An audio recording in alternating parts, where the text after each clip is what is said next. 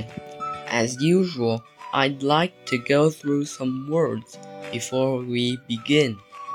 I hope you appreciate this because I've done way more than what's expected of me. So, 1.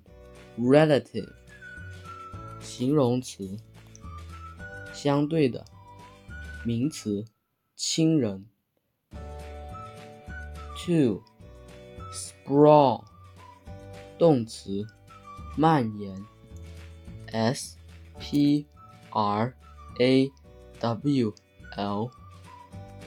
Three, social，形容词，社交的，s o c i a l。Now that we have got this boring stuff out of the way, let's begin. Location Dallas, Texas, America.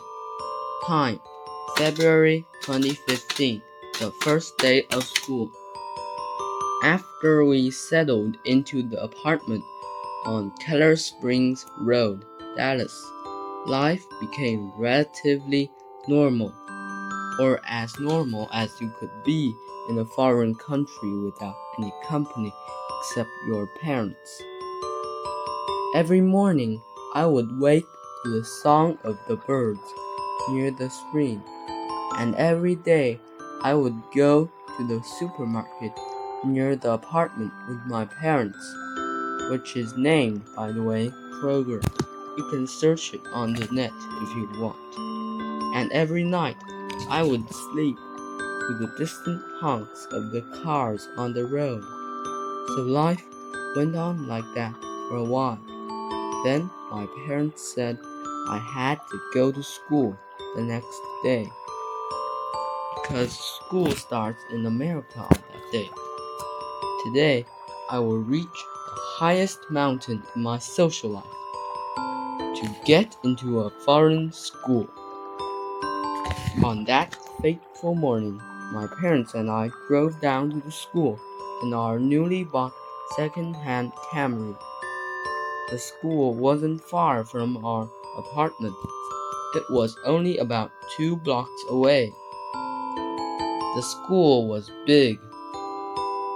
A full-sized playground, a baseball field, and a field about the size of a full-sized Olympic running track covered about twice the ground of my old school, and two flat buildings on either side of the main playground.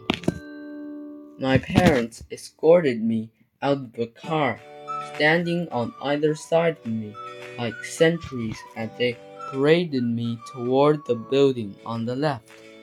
We entered through the front doors, and they took me to the front office.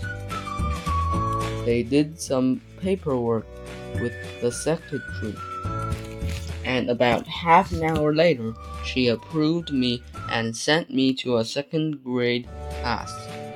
So I walked on trembling legs to a classroom at the end of the corridor. My steps vibrated off the white tiles like some underground dungeon inside the building. The butterfly in my stomach was boiling for release, but I controlled my nerves and knocked on the door. When a female voice answered, Come in, I entered the door. The first thing I realized was that it was a hell of a better than my old classroom in Nanchang. The walls were covered in colorful drawings and photos, and there was a huge window on the other side that could look out at the road in front of the school. Two rows of desks faced the huge screen in the middle, and only about 30 students sat around them. I guess the secretary had informed the teacher of my arrival, so my teacher wasn't too surprised to see me. She said hello and something else I didn't recognize at the time, and gestured for me to sit at one of the desks. That's all for today.